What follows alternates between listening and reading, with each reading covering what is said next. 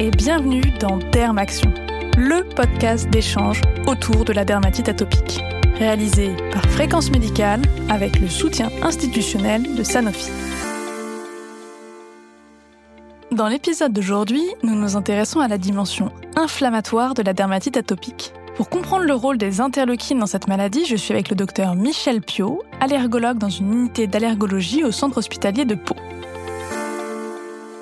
Bonjour docteur Pio. Bonjour. Alors, pouvez-vous nous dire ce qui fait de la dermatite atopique une maladie inflammatoire?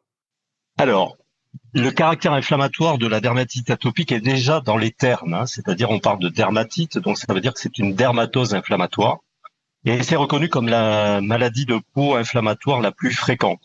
Le côté inflammatoire de cette pathologie euh, a été euh, bien étudié ces dernières années et euh, on a fait d'énormes progrès dans ce domaine puisque on a pu individualiser les mécanismes physiopathologiques, hein, ce qui déterminait cette inflammation cutanée. C'est une dysrégulation du système immunitaire, c'est des mécanismes complexes. Il y a deux éléments essentiels qu'il faut retenir, c'est l'altération de la barrière cutanée, pour que la barrière cutanée soit euh, altérée, soit perturbée pour faire de la dermatite atopique, et puis une réponse immunitaire hein, qui signe l'inflammation et qui est de type T2. Euh, anciennement, on parlait de TH2. Actuellement, c'est une inflammation de type T2. Et puis, je voudrais quand même souligner euh, le deuxième terme de la définition, c'est-à-dire dermatite. On a vu que c'était une inflammation de la peau. Et euh, le terme atopique, qui lui signe l'origine génétique de cette pathologie. C'est une pathologie, je dis souvent, de l'inné et de l'acquis.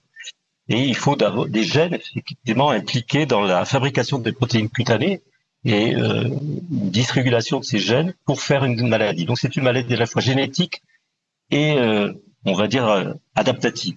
Bon, on pourrait résumer tout ça, si vous voulez, puisque vous me posez la question de ce qui fait de la dermatite atopique une maladie inflammatoire. Eh bien, c'est une cascade inflammatoire. On parle de cascade inflammatoire, c'est-à-dire que tout débute au niveau de l'épithélium, au niveau du revêtement cutané, et il y a toute une série de cellules, de lymphokines ou d'interleukines qui sont synthétisées et qui vont intervenir pour entraîner une inflammation, une inflammation qui va devenir pérenne.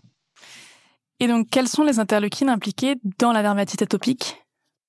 Alors, pour parler de ces interleukines, il faut d'abord euh, peut-être euh, définir le, euh, le niveau d'initiation de cette pathologie et d'initiation de la réponse immunitaire dont je vous ai parlé, c'est-à-dire T2.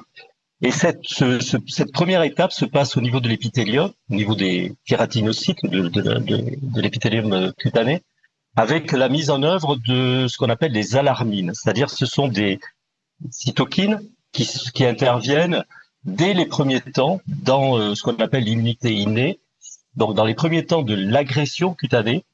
Et ces cytokines, je peux les citer, hein, c'est la TSLP, l'interleukine 25, l'interleukine 33, pardon, qui interviennent et qui vont euh, être initiatrices de la réponse inflammatoire. Ces, ces interleukines vont euh, déterminer la synthèse par les cellules donc euh, adaptatives et de l'immunité innée.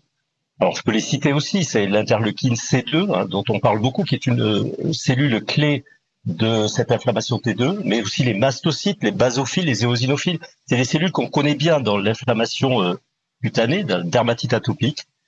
Alors, vous me parlez de quelles interleukines sont impliquées. Les principales, c'est l'interleukine 4, l'interleukine 5, l'interleukine 13 et l'interleukine 31.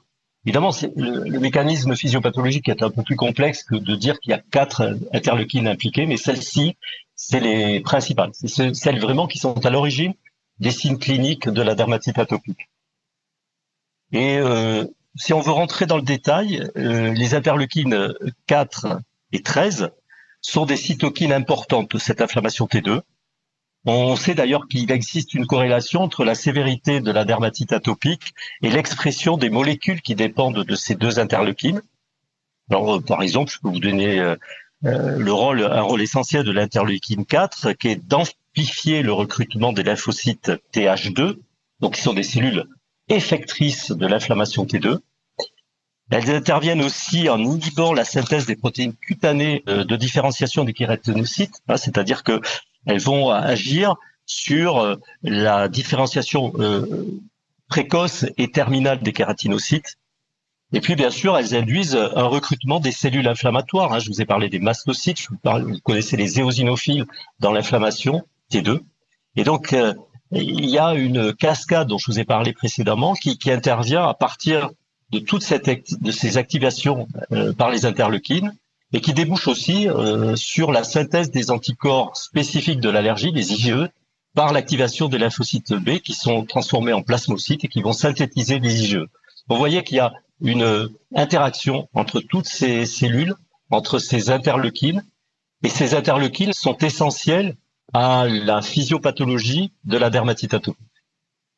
Évidemment, ensuite, à la fin, il y a une inflammation qui s'installe, et cette inflammation, elle est responsable des signes de la dermatite atopique euh, qu'on connaît bien, hein, c'est-à-dire l'inflammation cutanée euh, et aussi le prurite, qui est un élément capital à prendre en compte puisque c'est ce qui est euh, signalé par les patients. C'est le signe vraiment qui les gêne. Et euh, bon, c'est cette cascade inflammatoire qui conduit au prurite. Vous avez parlé de cascade. Alors, qu'est-ce qui se passe entre les interleukines et finalement le prurite? Il y a des liens effectivement entre, bien sûr, les interleukines qu'elles vont intervenir dans, cette inflammation T2, mais il y a une interleukine importante aussi qui est l'interleukine 31, qui dépend de l'activation des interleukines 4 et 13 et qui est à l'origine de l'entretien du prurite chronique. Donc c'est cette interleukine 31 qui est, qui est importante à, à, prendre en considération, puisque si les interleukines 4 et 13 sensibilisent les neurones sensoriels, et ils les sensibilisent par le biais de cette interleukine 31. C'est ça qui entraîne ce prurite et, le grattage qui, qui est induit par le prurite altère aussi la barrière cutanée. Vous voyez, il y a une espèce de cercle vicieux qui s'installe entre le prurite, les lésions de grattage et puis l'inflammation qui s'auto-entretient du fait de l'altération de la barrière cutanée. Et alors, ce cercle vicieux, finalement, euh, comment est-ce qu'on peut le rompre? Alors là, c'est vrai que la, la, rupture de ce cercle vicieux fait intervenir de, des nouvelles molécules thérapeutiques euh, qui sont issues euh, de la recherche fondamentale, puisqu'on a appris ces dernières années à bien connaître le mécanisme physiopathologique qui est euh, à l'origine de la dermatite atopique, et on peut par des biothérapies spécifiquement bloquer euh, cette, euh, cette cascade de façon à, à, éviter effectivement les conséquences pathologiques de la dermatite atopique. Donc, vous voyez qu'on a fait d'énormes progrès dans la compréhension de l'inflammation T2, qui est à l'origine de la dermatite atopique, et on a fait des progrès, bien sûr, sur le plan thérapeutique en faisant cette, cette ces connaissances, en ayant ces connaissances fondamentales, et donc avec des répercussions, bien sûr, sur la diminution des lésions et sur euh, les risques d'évolution à long terme d'une dermatite atopique qui peut évoluer vers une lichenification, c'est-à-dire des modifications structurales de la peau, et avoir une action, bien sûr, sur le prurite, euh, logiquement. Docteur Pio, merci beaucoup pour vos réponses. Est-ce que vous avez une conclusion sur ce sujet?